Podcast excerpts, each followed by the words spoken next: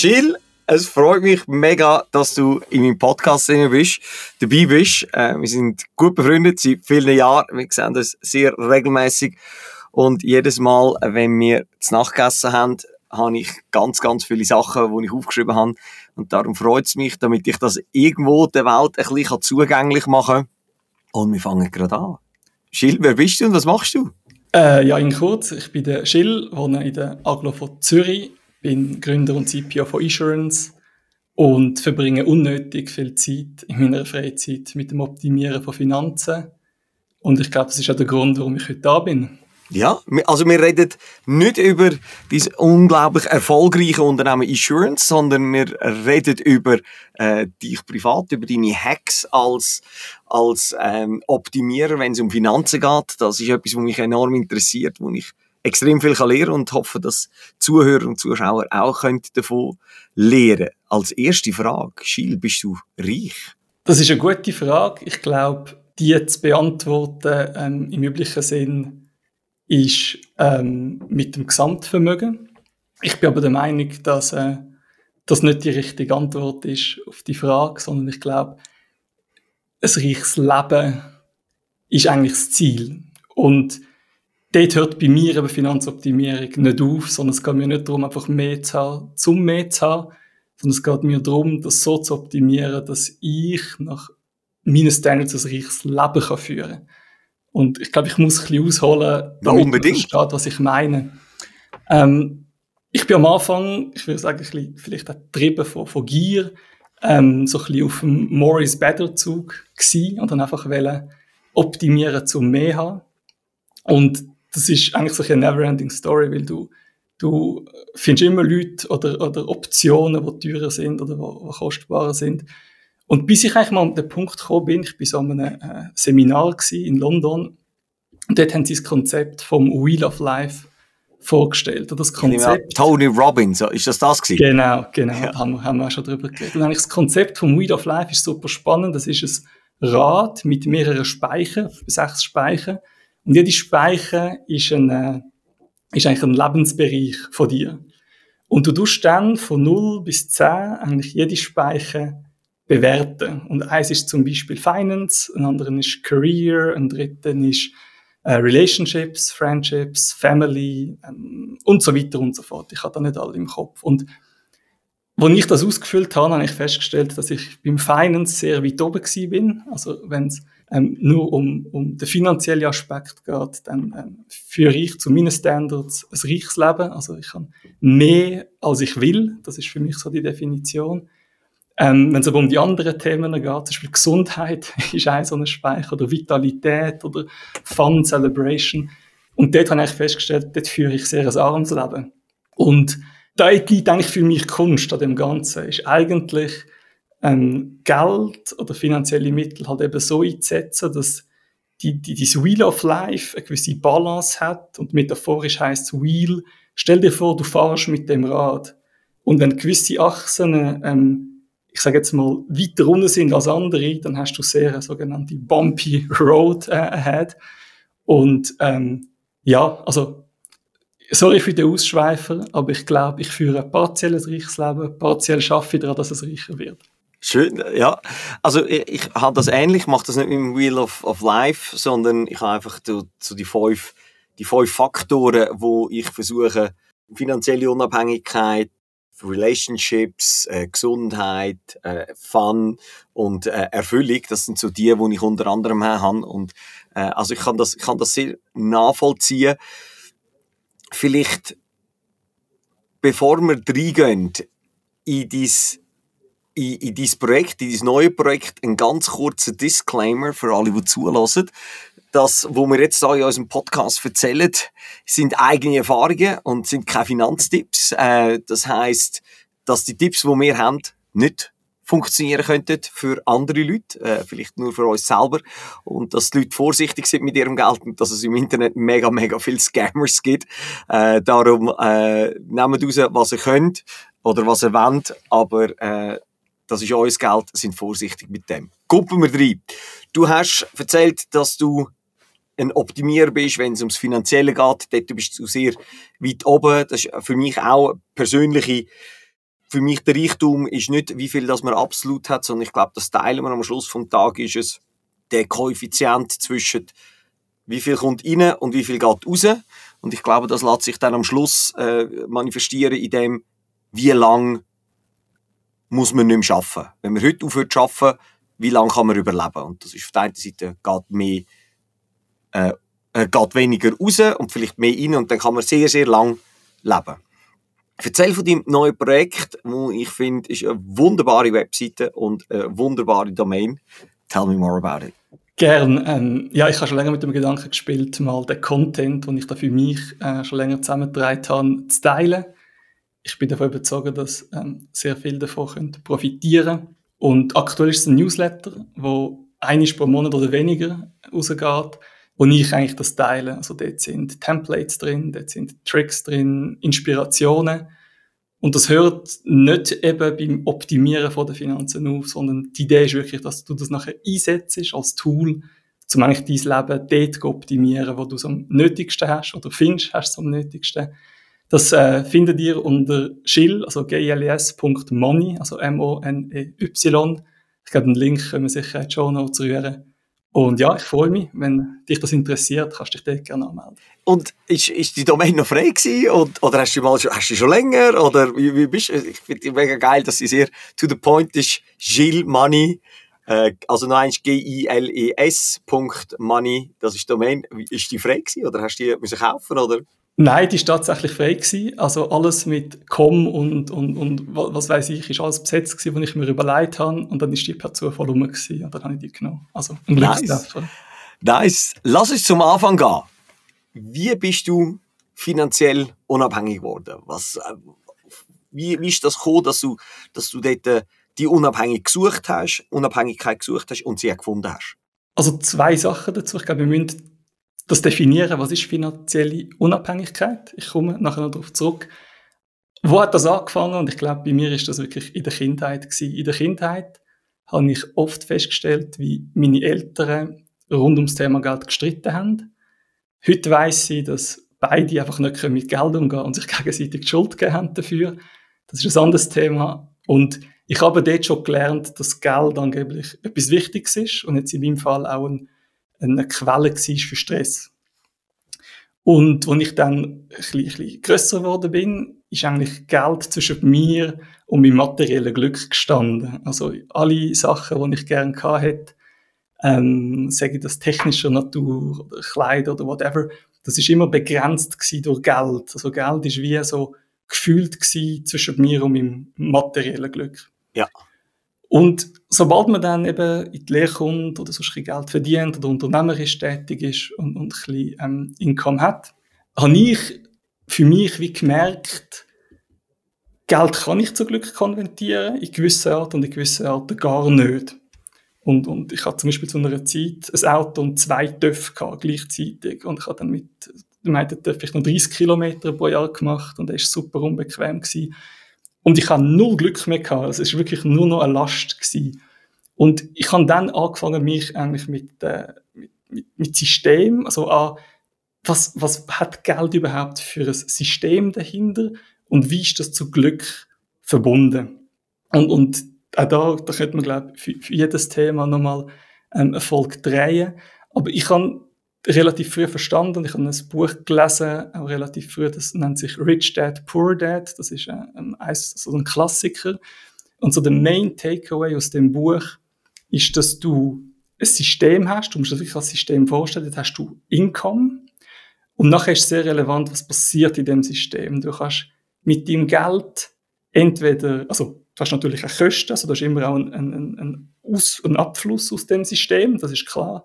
Aber was passiert in between? Und entweder kannst du mit dem Geld, ähm, also in Englisch heißt es Liabilities, also Verpflichtungen kaufen.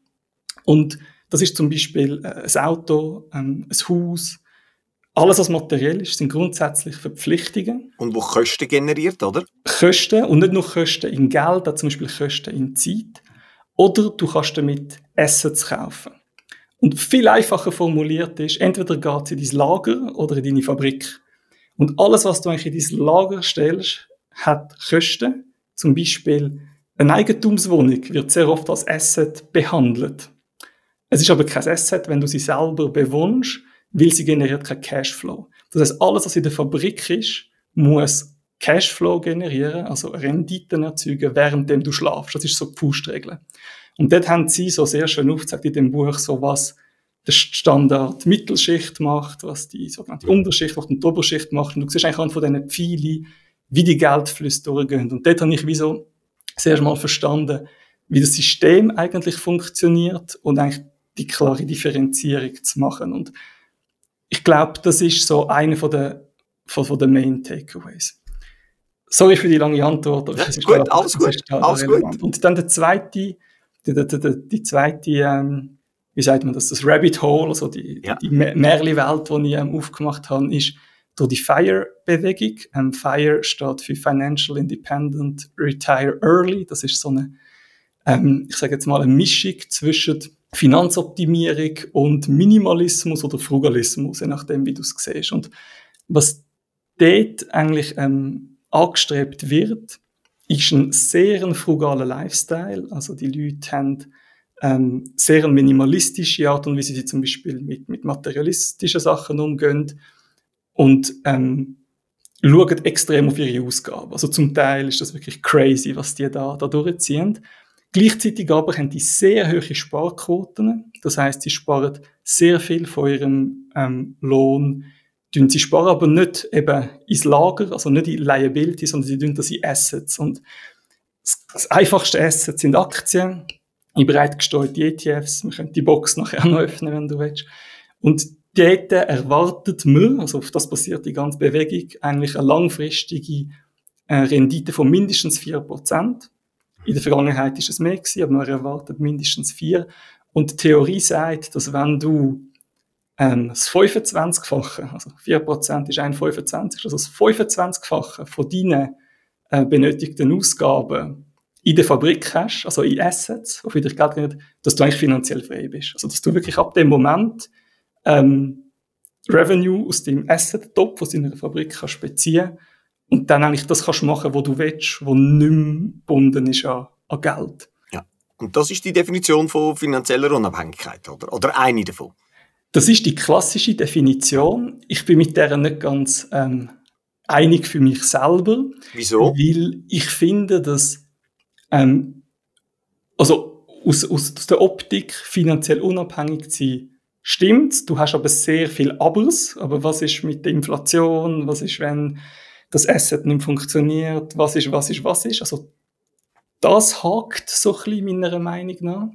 Und das Zweite, was ich gesehen habe, ich habe mich lange in diesen Foren und alles ähm, umeinander getrieben, ist, dass die meisten Leute dort nicht rauskommen. Also die wenigsten hören dann auf und leben das geile Leben, das sie sich ja. vorher ähm, ausgemalt haben, sondern die optimieren dann weiter, dass es auch mit 3% längt, vielleicht auch mit 2%. Und für mich bist du dann finanziell unabhängig, wenn es keine Rolle mehr in deinem Leben spielt. Also, ja. wenn du das machst, wo du Lust hast, aber Geld ist wirklich out of the equation, also es ist nicht mehr Teil von deinem Leben und das hat eigentlich nichts so direkt mit dem, mit ja. dem Gesamtvermögen zu tun, sondern es hat viel mehr mit dem, mit dem Mindset und dem Lifestyle zu tun.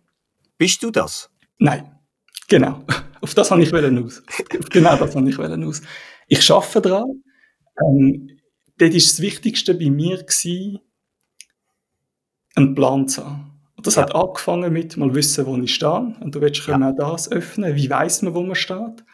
Und nachher sich lösen von der Idee, dass mehr besser ist. Du bist jetzt im allerersten, äh, du bist im ersten Teil jetzt äh, von der, von, vom Verstehen, wo man ist. Und ich glaube, es ist nicht nur das Verstehen, wo man ist, sondern das Akkumulieren dann von, von finanzieller Unabhängigkeit, die Anführungszeichen, und dann ja hin zu realisieren, okay, jetzt sollte man das gute Leben haben. Das sind ja die drei Teile, oder?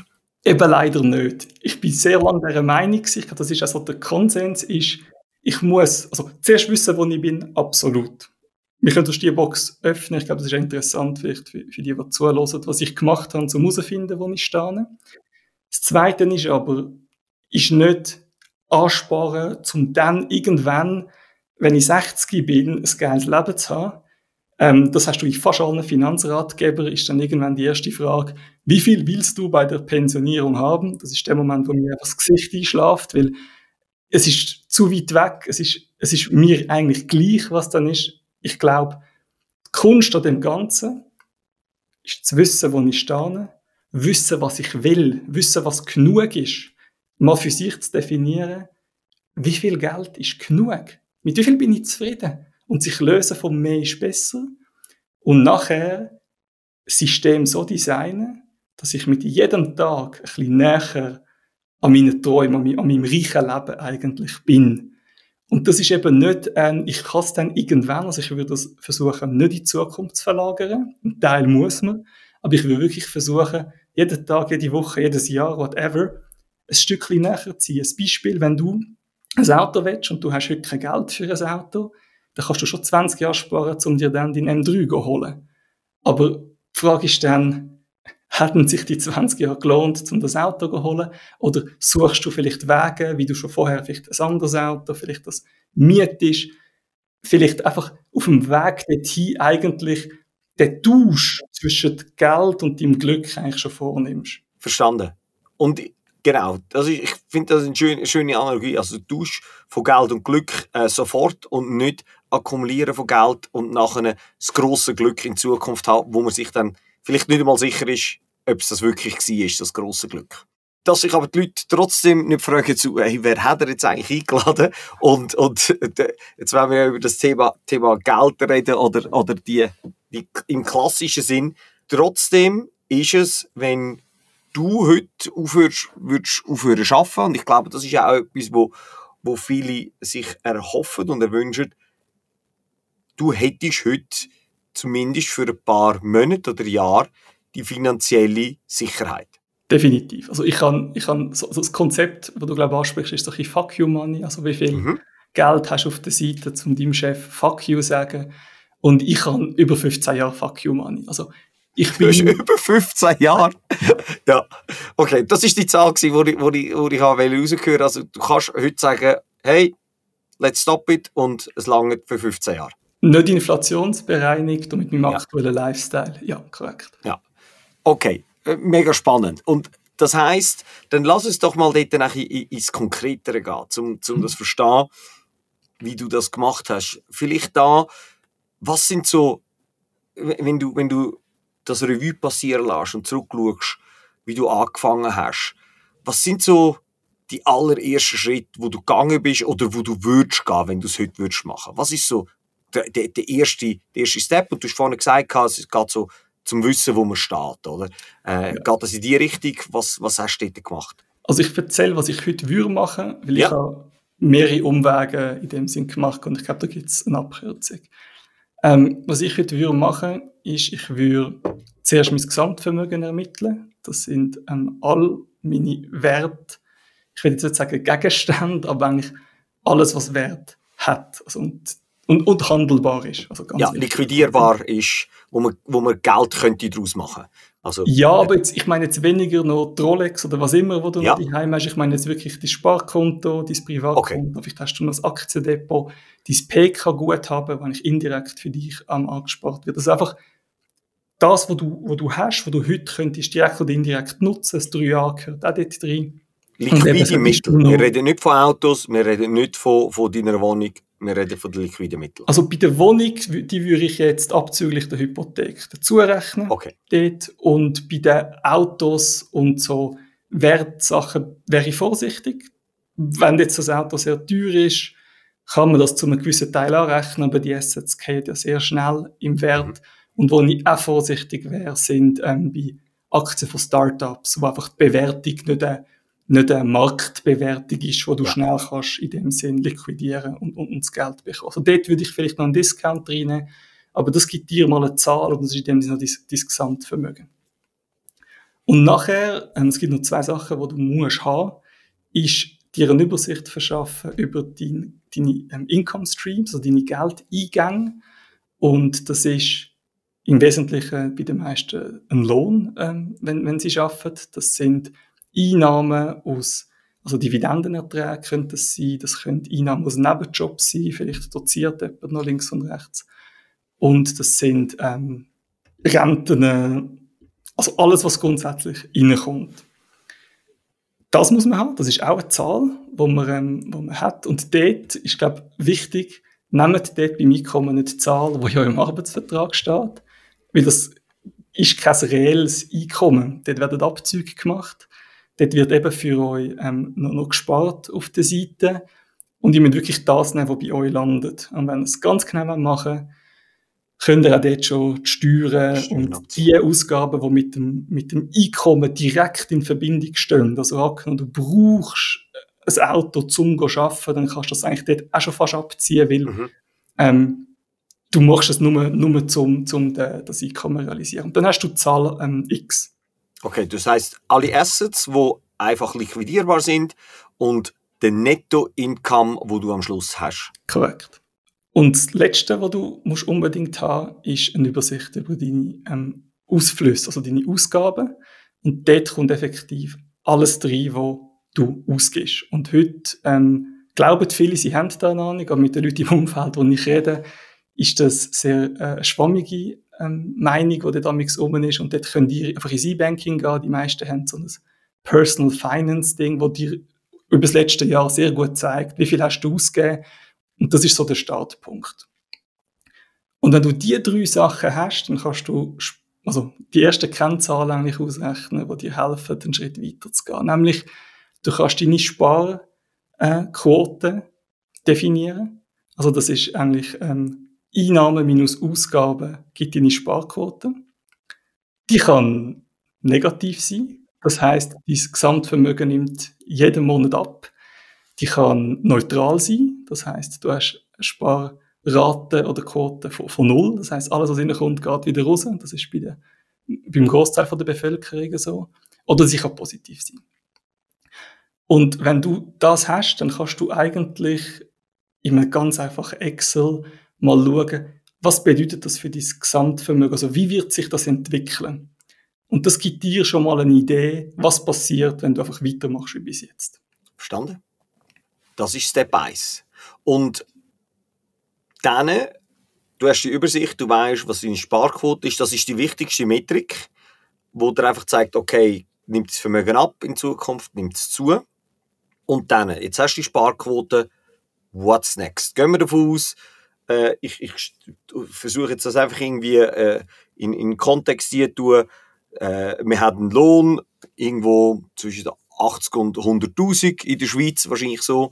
Äh, vielleicht ist das ein höher, aber sagen wir einfach mal für, für das einfache Rechenbeispiel.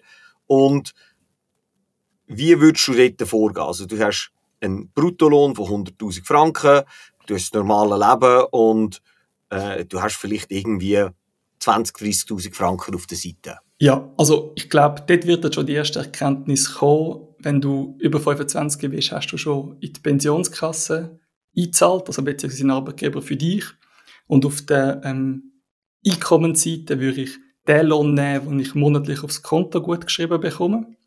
Ich würde ähm, schnell einen Online-Steuerrechner aufrufen, um meine jährlichen Steuerkosten einigermaßen zu ermitteln. Und ich würde die dort gerade abziehen. Also, und da rede ich vor allem von der Einkommenssteuer. Vermögenssteuer lassen wir jetzt einfach mal weg. Und dann weißt du eigentlich, du gibst 42 Stunden Arbeit jede Woche und du kriegst X wirklich über. Das ist der erste Schritt. Der zweite Schritt ist, du ähm, schaust die Ausgaben an, wie schon gesagt, aus dem E-Banking und dann weisst ich, du pro Monat vielleicht 1000 Franken, vielleicht 2000, vielleicht null auf die Seite. Und das Letzte ist eben, wie gesagt, ähm, was hast du schon? Dann nimmst du dein Sparkonto, dein Privatkonto und schaust mal auf deinen Pensionskassenausweis, was du jetzt gut haben ist und das rechnest auch zusammen. Und was du dann eigentlich machen kannst, ist sehr abhängig von der Situation, wo du drin bist. Also ich werde jetzt, ich bleibe nachher bei deinem Beispiel, aber ich werde wieder aufzeigen, es ist nicht so simpel.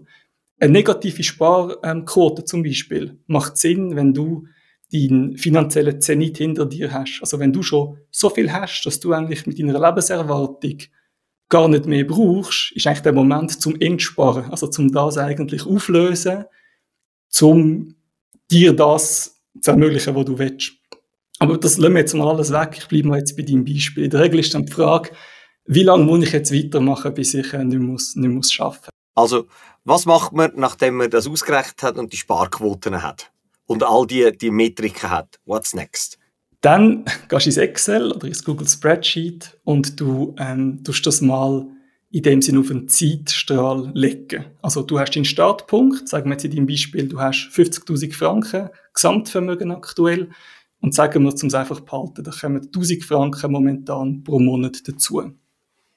Und dann kannst du das einfach mal weiterziehen auf 10, 20 Jahre und dann siehst du einfach mal, wie sich das entwickelt. Und wenn du jetzt in dem Rahmen bist von dem Beispiel, dann wirst du eher ernüchternd werden, weil dann wirst du merken, hey, ich glaube nicht, ich glaube, viele Leute haben so ein inneres Gefühl, dass sie mal werden reich sein und so sehr vermögend.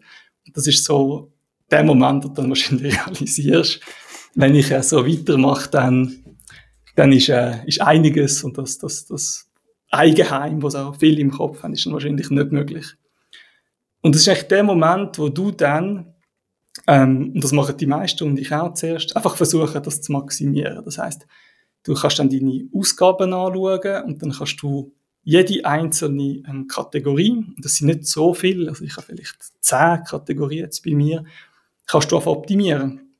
Angefangen bei den Steuern, das ist so der, der, der grösste, dann bist du irgendwann schnell bei den Wohnkosten, Versicherung und alles andere, Kleider und so weiter, was du hast. Und dann kannst du einfach versuchen, die ähm, zu optimieren. Und, und was dann du wirst sehen im Excel, ist, wenn du deine Kosten oben nimmst ist das schon linear ein rechter Unterschied, oder das auf die 10, 20 Jahre, was auch immer ausmacht. Und das ist das Motivierende dort drin. Das ist das Erste, was du kannst machen. Das Zweite, was du dann kannst machen, ist deine Topline erhöhen.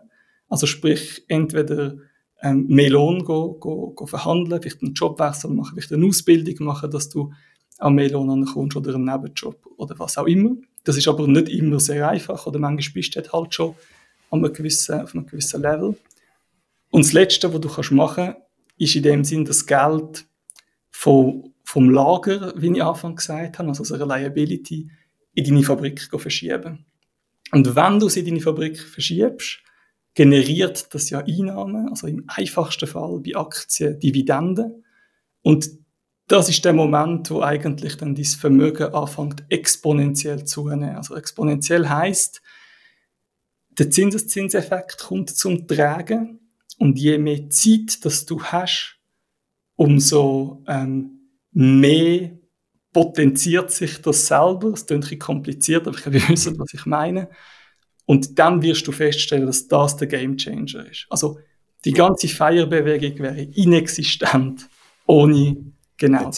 Ja kannst du das, das Sheet zur Verfügung stellen auf deiner Webseite irgendein oder irgendwie eine Vorlage oder in Newsletter mal tun? Weil ich glaube, oder viele würden, ich glaube, es macht da Sinn, aber wenn du das vielleicht schon gemacht hast, ist es viel einfacher, dass man dann einfach die Zahlen einfügt und nachher sieht, was dann so passiert. Also ich bin dran, das so umzubauen und zu vereinfachen, um genau das zu machen. Also das wird ja einem von den nächsten Newsletter drin sein, ja.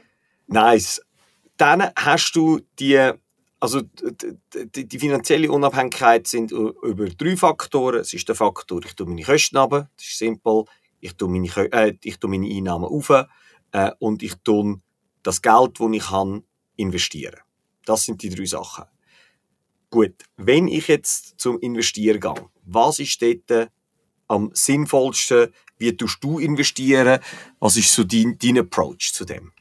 Also ich glaube, jetzt müssen wir den Disclaimer wahrscheinlich nochmal äh, wiederholen und zweimal unterstreichen. Ich bin kein professioneller äh, Investmentberater.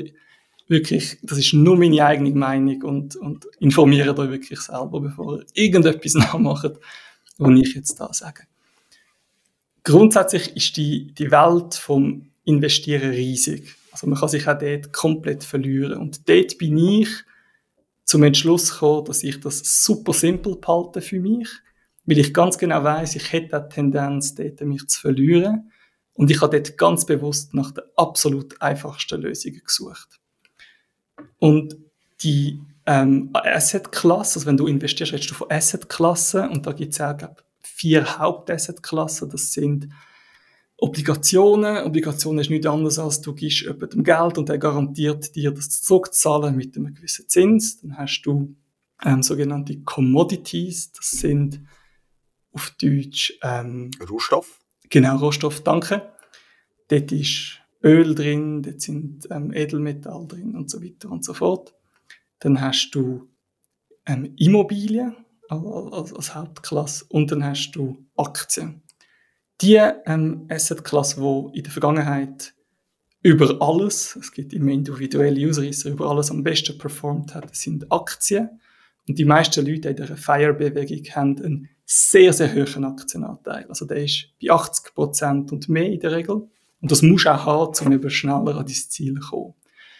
Und was ich persönlich gemacht habe, ist, ich habe auch einen Aktienanteil von 80 Prozent. Und du kannst das mit einem einzigen Fonds lösen. Also für die, die sich gar nicht auskennen, du kannst ein Depot bei jeder Bank ähm, auftun. Es gibt Online-Banken, die noch attraktiver sind. Dort kannst du eine einzige Wertschrift kaufen und dann einfach jeden Monat nachkaufen. Das ist wirklich so simpel. Und in meinem Fall habe ich mich entschieden, den ganzen Aktienmarkt abzubilden. Also es gibt ähm, Fonds, wo einen, die sind immer an einen Index gekoppelt, das klingt vielleicht kompliziert, aber der Index sagt eigentlich, welche Aktien sind dort drin. Und die Indexes versuchen, jede Aktie, die auf der Welt an einer Börse gehandelt wird, mit reinzunehmen, aber eine gewisse Größe. Die ganz kleinen sind nicht drin, aber eine gewisse Größe. Also und sind die Vanguard ETFs und MSCI World und, und wie sie heißen. Genau, also MSCI World ist zum Beispiel der Index, ähm, wo dahinter ist und das ist einer, wo, wo versucht, ähm, die Marktkapitalisierung von der Welt, also genau Sie gesagt haben, abzudecken. Es gibt auch noch ein paar andere, es gibt auch andere Anbieter. Das ist zum Beispiel einer. Und einer von den Fonds, wo ich lang genutzt habe, ist einer von Vanguard, das du jetzt gesagt hast, und der nennt sich ähm, VWRL, das ist das Kürzel. Und das ist effektiv so ein, ein Welt-ETF. Und das ist grundsätzlich ich habe es jetzt ein bisschen komplizierter gemacht bei mir, aber das ist grundsätzlich das, was ich mit Aktien mache und ich habe nachher noch 5% in Immobilien, auch über so einen Fonds. Ich habe noch 5% in Rohstoff und ich habe noch ähm, 5% Cash. Also ich habe das sehr, sehr simpel gehalten und du also jeden 5% Monat Cash, 5% Rohstoff, 5% Immobilien und 85% äh, in, in, in, einem, in einem ETF für Aktien? Ich habe momentan 10% Cash. Ich habe Doblis aufgelöst für Cash. Also ich habe momentan ja. 80, 10, 5, 5. Vielleicht da als kleiner Einschub auch, oder? Bei mir, ich, ich habe auch äh, ich, ich habe einen kleinen anderen Weg gemacht. Ich habe die Kosten sehr tief behalten, ich habe Einkommen tief behalten und nachher einen sehr grossen Exit gehabt. Und jetzt bin ich auch die verschiedenen Sachen am investieren und auch in die Star in Startups und in Gold und, und, und in Immobilien. Und am Schluss vom Tag, ich komme einfach irgendwie wie zurück äh, zu, hey, weißt du was, umso mehr einfach im Vanguard All World gar nicht überlegen, in welche, in welche äh, Länder und äh, Regionen, sondern einfach Vanguard All World, ich habe das dort drin, es kommen meine Dividenden und, äh, und ich muss mir keine Sorgen machen und es geht mal ein bisschen ab und es geht mal ein bisschen rauf. Was du nicht gesagt hast, du hast kein, nichts von Kryptos gesagt, weil du nicht daran glaubst, weil du selber keinen hast. Äh, ich nehme an, Fire, die Leute, äh, die Fire Community werden auch Kryptos haben? Oder, oder ist Fire Community eher gegen Kryptos? Nein, also ich glaube, die meisten haben auch einen, einen kleinen Prozentsatz für ihrem Portfolio in Kryptos. Und viele haben auch damit ähm, riesige Gewinne gemacht in der Vergangenheit und sind mega Fan davon für mich, und ich komme wieder zurück zum Lager und zu der Fabrik, ich glaube, alles, was eben nicht, währenddem du schlafst, Geld für dich verdient, gehört halt in die Fabrik. Und Gold, äh, Entschuldigung, ins Lager. Und Gold ist im Lager. Das schafft nicht für dich. Und Kryptos zähle ich in dem Sinn zu mhm. Rohstoff aktuell. Und ich weiß, jetzt werden noch Leute kommen, ja, aber ich kann ja die staken und whatever was machen. Mhm. Ja, dann, dann ist sie in einer Fabrik, das kannst du machen. Auch dort habe ich aber für mich entschieden, das simpel zu behalten, mich dort nicht zu verlieren. Und ich habe effektiv keine Kryptos aktuell. Ähm, werde sehen, wie sich das entwickelt. Mir ist wirklich wichtig gewesen, die Fabrik zu füllen. Ja. Und den Rest habe ich nur genommen, um in dem Sinn ähm, Volatilität am Markt ein bisschen können, können auszugleichen. Also mir geht es ja. mehr um Stabilität und momentan kannst du Krypto nicht so mit einer tiefen Wolle in Verbindung bringen. Im Gegenteil, das schwankt sehr schön. Darum bin ich aktuell dort nicht drin. Und ich, äh, was, man, was man sehr klar bei dir raussieht, du versuchst, Sachen einfach zu behalten, machbar zu machen, überschaubar zu behalten. und, äh, und Risiken minimieren. Und ist, da fällt mir einfach, bei dir fällt mir der, der, der Spruch ein, ähm, dass äh, die, sie haben mal, es gibt so viele Warren Buffett Zitate, dass er mal gefragt worden ist, wie, wie wird man reich, was würdest du dort machen? Und dann hat er gesagt, ja, ich würde alles in ETFs investieren. Und dann haben sie ihn gefragt, ja, wieso machen das dann nicht alle? Und dann hat er gesagt, nobody wants to become rich slowly. Äh, und, und das passt, glaube ich, in dem Zusammenhang sehr gut, sondern du hast das System aufgesetzt, du hast deine Sparquoten erhöht und du reinvestierst alles in die Buckets, wo du hast, 80, 5, 5, 5, 5 oder beziehungsweise 5, 5, 10, 10, 10, äh, 5, 5, 10. Und das ist einfach das System und das verfolgst du. Und es braucht sehr viel, bis du das System umrührst und das führt dazu, dass du einfach sehr konsistent bist in deinen, in deiner Anlagestrategie. Und ich glaube, das ist etwas, was enorm wichtig ist, oder? Die, die Consistency über eine lange Zeit und nicht ein, raus, ein, raus, äh, sondern einfach können etwas kontinuierlich behalten. Absolut. Also ich glaube, das A ist wirklich, deine Emotionen vom Investieren zu lösen. Und ich muss mich da zwingen, um einfach einmal pro Monat die Orders hineinzugeben. Ich schaue nicht, ist es gestern besser gewesen als heute. Ich schaue nicht die Zeitung an. Ich mache das einfach konsequent. Und da haben wir halt schon sehr viele Zahlen aus der Vergangenheit, die einfach belegen, wenn du, wenn dein Horizont 10, 20, 30 Jahre ist, dann ist was kurzfristig passiert einfach irrelevant. Mhm. Heute mag zum Beispiel der, der Krieg in der Ukraine ähm, ein großes Ding sein für unsere Wirtschaft, aber in 20 Jahren ist, ist es höchstwahrscheinlich nicht. Und mhm. das ist so das, was du sagst. Also die ähm, Zeit, wo du im Markt drin bist, ist viel wichtiger als die Beträge, wo du in dem Sinn rein tust und die, die, die kurzfristigen Tendenzen. Und was, was ich so crazy finde, ist, da gibt es ja sehr viel Zahlenmaterial. Es sind, glaube ich, etwa 10 Tage pro Jahr an der Börse. Wenn du die verpasst, hast du eine negative Performance. Wenn du die mitnimmst, hast du die Performance von, eben, glaub, auf, auf, auf die US-Börse um etwa 7 bis 9 Prozent pro Jahr. Aber die 10 Tage musst du drin sein. Wenn du die verpasst, hast du sie nicht. Und das ist halt genau das. Viele, die A, das Know-how nicht haben, und ich zähle mich da sogar dazu. Also ich habe, glaube viel Know-how, aber ich habe zum Beispiel einen Kollegen, der ist Devisenhändler bei einer Grossbank und der schaut die dritte Nachkommastelle vom Euro an und der hat acht Screens vor sich und permanent Informationen. Wenn du nicht in dieser Liga spielst, dann finde ich das sehr mutig, wenn du irgendeinen Graph anschaust und sagst, ah, jetzt geht's dann wieder rauf. Das ist einfach deine Intuition und die meisten liegen falsch. Also es ist ja. in der Regel Glück, wenn du dort etwas erreichst damit und hat wenig mit dem sogenannten passiv tun. Also, du, was du beschrieben hast, ist, ist die passive Art, eigentlich am Kapitalmarkt teilzunehmen. Was ich wirklich schön finde, ist, dass dies, deine Struktur sehr klar ist, eben mit den, du hast äh, Ausgaben, du hast Nettoeinkommen, du hast Assets, du investierst die Assets in 80, 5, 5, 10.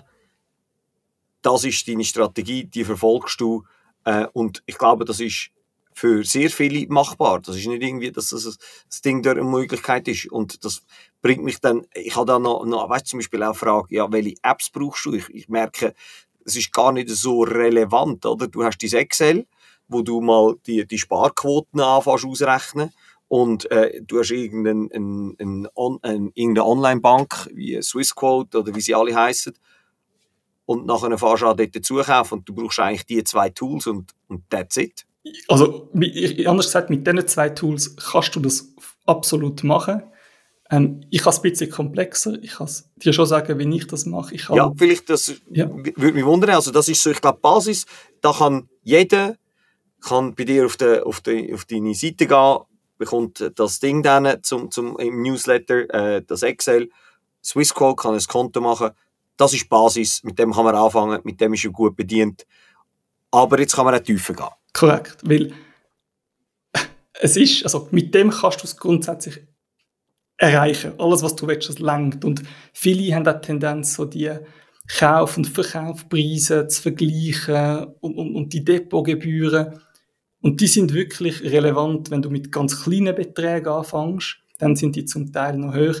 Aber wenn du langfristig schaust und du von Depots von über 100.000 Franken ausgehst, ist auch das zu einem gewissen Teil wirklich vernachlässigbar. Also ich würde eigentlich das vergleichen, ich würde nicht crazy werden dort und ich würde einfach anfangen. Also im März zu sein und eben eine von diesen zehn Tagen nicht zu verpassen, ist viel wichtiger als alles andere. Und dann wahrscheinlich noch irgendwo auch eine Sicherheitskomponente, also so die, die Dings, die Abwägung zwischen Kosten und Sicherheit, oder? Äh, und, und mich persönlich hat das jetzt einfach, ich, und ich habe mich nicht gross damit auseinandersetzen, äh, ist das äh, einfach bei einer Swissquote oder, oder ich habe, ich habe das Depot bei der UBS und CS und dort dann einfach äh, nur eine Position drin, darum ist es nicht, nicht ganz so teuer. Ähm, und bevor man da zu wild geht und dann irgendwelche Online-Tools, die vielleicht in ein paar Jahren nicht da sind, ähm, ich glaube, das ist sicherlich auch da noch, noch wichtig zu sagen. Aber gehen wir rein. Mhm. Wie kannst du es, wie kannst du es, wie kannst du noch tiefer reingehen oder noch komplizierter machen? Also du hast das Stichwort eigentlich schon genannt. Der einzige Grund, um dort weiterzugehen, ist die Sicherheit oder das Sprichwort «Leg nicht alle Eier in einen, in, in den gleichen Korb». Weil ich habe irgendwann halt eine Depotgröße gehabt, die ich mir überlegt habe. Und ich habe mein Hauptdepot bei Interactive Brokers, das ist eine Firma aus UK, wo der grösste ähm, Händler ist, beziehungsweise ist, glaube ich, eine amerikanische Firma mit einer Zweigniederlassung in UK und haben auch, glaube ich, ein Office in der Schweiz, aber das ist, glaube ich, der grösste Aktienbroker der Welt. Und ich habe mich nur mal gefragt, was passiert, wenn der zugeht oder wenn dort mal ein Problem auftaucht und habe mich dann nicht mehr so anfreunden mit der Idee, dass ich dort ähm, den Großteil von meinem Gesamtvermögen habe. Und auf das hin, und der hat auch sehr interessante Gebührenstruktur, also die ist auch dort sehr optimal. Und dann auf das hin mich damit befasst und habe ich festgestellt, es gibt etwa fünf Levels, und ich hoffe, ich kann jetzt alle aufzählen, wo du dir die Frage kannst stellen. Angefangen ist es beim Broker, wo du nutzt. Und da habe ich jetzt einen in der Schweiz genommen, also ich nutze Corner Trader, in der Schweiz und Interactive Brokers. Dann hast du ähm, auf dem, im Land, wo die Brokers sind, eine Differenzierung. Also ich habe bewusst nicht das gleiche Land genommen für beide. Dann hast du den Anbieter vom Fonds, wo du nimmst. Also Vanguard ist einer, aber du kannst auch BlackRock mit iShares nehmen. Das ist das Gleiche, ein bisschen anders und da gibt es noch ganz viel. Das heißt, ich kann, ein, ich kann den eine Weltfonds eigentlich aufteilt, damit ich zwei Anbieter habe ich habe bei diesen Anbietern aber geschaut, dass beide nicht im gleichen Land die Fondslizenz haben. Also der eine hat sie in den USA und der andere hat sie in, Luxemburg oder Irland. Ich muss jetzt nochmal schauen. Und so habe ich ähm, die ersten vier Stufen erreicht und die letzte Stufe war eigentlich noch gewesen, über die Asset-Klasse diversifizieren. Und dort bin ich eigentlich von einem 100% Aktienportfolio, habe ich noch ein bisschen Rohstoff, ein bisschen Immobilien bisschen Obli damals, wie gesagt, jetzt einfach nur Cash ähm, dazu genommen. Und das ist eigentlich nur aus Sicherheitsgründen. Also das macht es ein bisschen aufwendiger, das macht es ein bisschen teurer. Aber wenn es dir darum geht, dass wenn eins von diesen Zahnrädchen mal ausfällt, du halt gleich handlungsfähig bist, das hat mich dazu gebracht, das zu machen. Ja, verstanden. Also das heißt, es geht eigentlich nicht darum, äh, irgendwie Komplexität über Anlageprodukte zu machen, sondern es geht darum, Risiko weiterhin zu minimieren und zu verteilen. Ja, ich sehe das Gleiche ja. bei dir im Fall. Ja, mal schauen wegen Quality Issue, aber wir können noch weiter reden. Also das heißt, es ist nicht ein, es wird nicht auf der Ebene äh, Asset, sondern es wird auf der Ebene Risiko weiter verteilt. Verstanden? Also ich glaube, auf Was? der Ebene Asset musst du das auch machen, gemäß Lehrbuch. Ja. Ich habe das eigentlich kleiner gemacht, aber es hört nicht dort auf. Also du kannst Fonds kaufen. Und das Beispiel, die sind alle bei der UBS, da hast du genauso ein Klumpenrisiko, ja. wenn die in alle möglichen Assetklassen investieren. Also es gibt wirklich die Achsen, die ich versucht habe zu erläutern. Und jede hat eigentlich so in sich eine gewisse Daseinsberechtigung. Und nachher muss sich jeder selber fragen, wie groß schätzt er das Risiko ein, dass es überhaupt relevant ist. Verstanden. Wir kommen schon langsam zum Ende vom Podcast. Äh, wir haben jetzt äh, doch fast 50 Minuten geredet. Ich habe da noch ein paar Short Questions, äh, mhm. wo du gerne kannst mit sehr kurzen Sätzen beantworten. Jetzt bist du ja wieder zurück mit dem Video. Ähm, und zwar äh, die erste Frage ist: Kennst du einen guten legalen Hack, wie man Steuern kann optimieren oder sparen? Ja, ähm, nimm den Steuerrechner. Ich glaube, ZKB hat sehr einen guten. Den findest du via Google und ähm, schau, wo dein Wohnort steht, schau, wo die Orte stehen, du dir auch könntest vorstellen zu wohnen und ähm, vergleicht das. Das ist der grösste Hack, was es gibt mit Steuern. Und zum die Antwort kurz behalten, das zweite ist, nutze das 3A-Konto. Das kannst du auch in Aktien investieren, zum Beispiel mit VIAC, Frankly oder FinPension. Das sind so die ähm, Anbieter, die du über eine App kannst, kannst beziehen Und dort kannst du auch nochmal ja, spannende Abzüge machen. Cool. Was ist das Unnötigste, was du jemals gekauft hast? Boah, da, da könnte ich dir eine ganze Liste geben.